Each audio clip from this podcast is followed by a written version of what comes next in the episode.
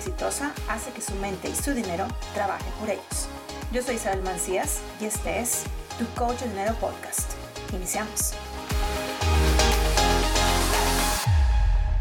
Hola, bienvenidos a otro episodio más de tu podcast, Tu Coach de Dinero Podcast, por supuesto. Y en este episodio estamos en Detrás del Telón con Michelle Delgado y vamos a ver este tema de cómo clarifico mi visión. Hola, Michelle, ¿cómo estás? Hola Isa, pues encantada y fascinada de escucharte y aquí tengo muchas preguntas que sé que nos van a ayudar a clarificar muchísimo lo que comentaste en el episodio anterior. Sí, adelante. Bueno, la primera es, yo ya sé que cuando, y lo, porque lo has mencionado muchas veces, cuando me paralizo es una trampa de mi mente subconsciente. Digamos que ya tengo claro lo que voy a hacer y todo lo demás. ¿Qué hago en ese momento que me paralizo? ¿Qué sugieres de como opciones para decir, o sea, sé que tengo que dar el paso, sé que estoy paralizada por miedo, ¿qué hago? Ok, lo primero que tienes que hacer eh, en, ese, en ese momento de parálisis es encontrar el qué es el miedo, a qué te estás resistiendo. ¿A qué me estoy resistiendo? La forma más sencilla de hacerlo es hacer esta pregunta, ¿a qué me estoy resistiendo? Cuando empiezo a pensar en el a qué, y fíjate lo que estoy haciendo con esa sencilla pregunta, estoy poniendo la responsabilidad sobre mí, no estoy poniendo la responsabilidad sobre nadie más. ¿A qué me estoy resistiendo? Si estoy paralizada y sé que mi mente subconsciente me está deteniendo, ¿por qué me está deteniendo? Me está deteniendo por una razón. ¿Por qué? ¿Por, por, por qué? Porque tienes miedo. ¿A qué tienes miedo? Dime qué tienes. Empiezas a hacerte las preguntas y te las empiezas a hacer a ti, o sea, la empiezas a hacer a la mente subconsciente, como decíamos en episodios anteriores, hey, Chencho, ¿a qué tienes miedo? Empiezas a ver cómo empiezas a, ah, no, pues sabes que tengo miedo al cambio. Ah, bueno, es que sabes que tengo miedo a equivocarme. Y empiezas a encontrar pequeñas respuestas y esas, esas respuestas te van guiando para la siguiente pregunta. Y esa es la forma en cómo tú empiezas a salir. Si, por ejemplo, tú dices, sabes que tengo miedo al cambio. Ok, perfecto. tengo miedo al cambio. No sé qué va a pasar. Ok, excelente. ¿Cuál es el miedo a este cambio? Ah, no sé qué va a pasar. Me van a criticar, me van a juzgar, etcétera. Ah, pues bueno, ok, no, pues todas. todas dices, ok, y ahí es donde tú empiezas a utilizar y a pensar en base a las leyes universales y tú dices, ok, ¿cuál es la verdad de todo esto? No, pues sabes que la verdad de lo que yo me acuerdo que Isa me ha estado diciendo es que el cambio es, es la única constante en el mundo, en el universo. Entonces, yo veo que la jirafa le tiene miedo al cambio. No, pues no. O yo veo que el koala que se está incendiando eh, su hábitat tiene miedo al cambio. No, corre por su vida. Entonces, ok, si yo estoy viendo que la naturaleza no tiene miedo al cambio, porque yo le tengo miedo al cambio. Y empiezas a encontrar otras respuestas. Ah, bueno, pues es que me van a juzgar porque estoy haciendo este cambio. ¿Quién? ¿Quién me va a juzgar? No, pues mi vecina y mi tío y mi prima y mi mejor amiga y etcétera. Ah, ok. Y ahí haces una pregunta tan sencilla como, ok, te van a criticar y ellos te van a dar de comer? No, ¿verdad? Ok, entonces si no te van a dar de comer, síguele. Entonces esa es la forma más sencilla de cómo empezar a salir de ese estancamiento que tú, que tú puedes tener. Me encanta. Em, hay un tema también que, em, que lo, recuerdo que lo he tomado en tus, en tus entrenamientos y es que tú dices que hay que celebrar, porque eso no estamos acostumbrados. Y hablaste de las metas pequeñas. Entonces la parte importante también sería no solamente hacer metas pequeñas, sino también celebrarlas. Correcto, sí, totalmente.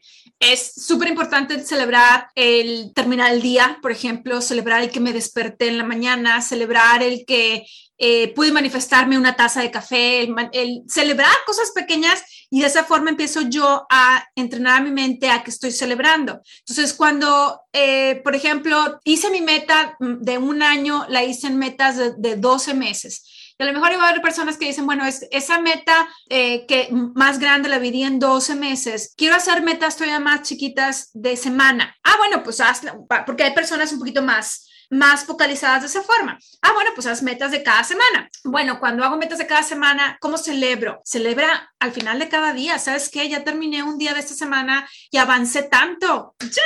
¡Qué padre! Avancé tanto.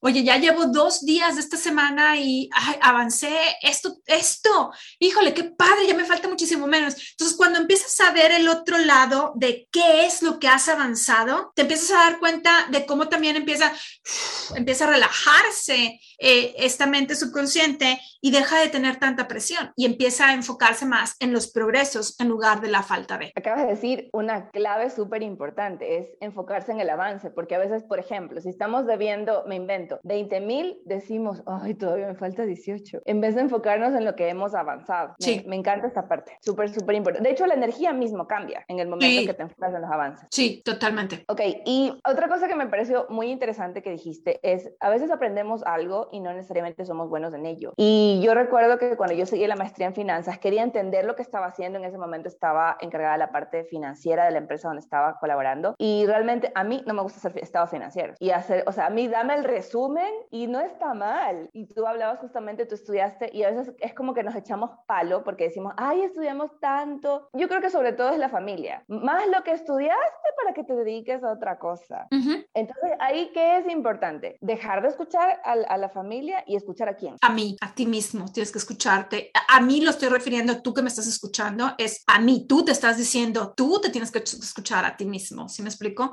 No es escuchar a Isabel, sino tienes que escucharte a ti mismo.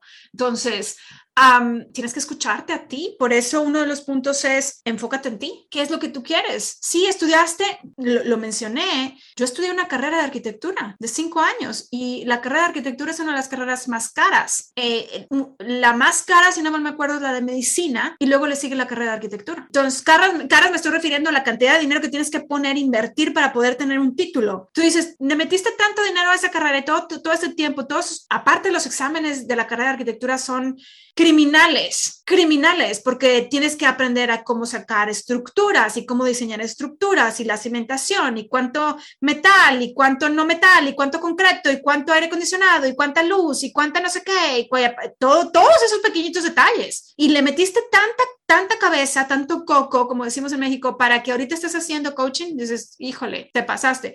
No, la realidad es que esa, esa, esa carrera a mí me dio un, un, beneficio impresionante, impresionante, que es el tener toda la facilidad de estructurar las cosas de la forma en como yo lo aprendí en la carrera. Qué importante lo que acabas de decir, porque sí, eh, todo tiene su propósito al final de cuentas y algo te tienes que haber quedado y dices, bueno, sí, tal vez no lo manejo, pero por ejemplo, en tu caso de la arquitectura ya no ves una casa de la misma forma. No. Y ya te fijas en detalles que una persona que no lo ha estudiado no se fijaría. Y esa es la parte importante, entender que somos únicos. Y yo aquí voy a recalcar mucho esta parte y te invito a que me, me ayudes con un comentario adicional, es dejar de comparar. Sí, sí, la comparación es, es yo creo que el arma más poderosa que podemos encontrar eh, el, el, día de hoy. Es, eso es el, uno de los problemas más fuertes que la humanidad tiene en estos momentos. Eh, compárate a ti mismo, compárate con tu yo del día de ayer. Eso es lo que yo creo que tú debes de hacer. Por eso yo les decía, siempre dar lo mejor de ti en el paso número 3. Da un punto 5% más de lo que diste el día de ayer. No pudiste dar un punto 5, da un punto 2, punto, punto 0,1 si tú quieres, pero da un poquitito más, una sonrisa. ¿Sabes qué? No te van a sonreír, no sonrías, pero haz las cosas bien. Creo que eso es, es, es, clave. A pesar de cómo me sienta, a pesar de, de lo que sea que esté pasando, hoy me propuse esto y lo voy a hacer bien. Y la parte importante, eso también me, me voy a salir un poquito de, de, lo que hablaste, pero me parece importante por lo que acabas de mencionar, es no te recargues de tantas tareas, porque si no, ¿cómo vas a hacer bien sí. algo? ¿Tú alguna vez mencionaste cuánto es lo, al menos lo ideal de hacer de tareas diarias para también celebrarlas, que eso también es importante hacer cada día? Yo en lo particular no me gusta ponerme tareas pesadas o tareas que yo hacer más de tres al día, porque cuando yo logro hacer tres, estoy relajada, hago las cosas súper bien hechas, doy lo mejor de mí y al final del día estoy haciendo más cosas porque hago más cosas que tres en todo el día. ¿Estás de acuerdo? Entonces, pero mi cabeza está viendo como el, es que hice más de tres, hice cinco, hice siete, wow, hice, wow, y mi meta eran tres. Entonces estoy cambiando la perspectiva. En lugar de ponerme 15 y nada más logré cinco, estoy haciendo tres y logro hacer cinco, siete. Entonces, ese sí, es, una, es un cambio de perspectiva eh, que puede ayudarte mucho. Sí, es que las personas suelen pensar que recargarte de más actividades te va a ayudar más y es todo lo contrario, es lo poco que haces, hazlo bien, termínalo -huh. bien y eso es lo que va a ayudar a avanzar, definitivamente que sí. Muchas gracias. Un placer, no hay más preguntas de este episodio. Ok, entonces, eh, un placer por supuesto y bueno, entonces vamos a vernos en el siguiente episodio porque vamos a estar viendo cosas también más importantes. Por favor, una vez más, comparte este podcast, este episodio del podcast con una persona, como tú quieras hacerlo, no importa, eso es lo de menos, no tienes que compartir compartirlo con miles y, y, precisamente esto es lo que estábamos viendo en este momento. Una sola. Eso te va a ayudar a ti y va a ayudar a este episodio y por supuesto a que seamos mejores todos los días. Así es que bueno, eh, yo soy Isabel Mancías, tu coach de dinero, por supuesto, en este podcast, tu coach de dinero podcast con Michelle Delgado y te vemos dentro de las redes sociales. Ya nos vemos. Gracias por escuchar tu coach de dinero podcast. ¿Te gusta la información? Entonces ve a tucoachdinero.com y sígueme.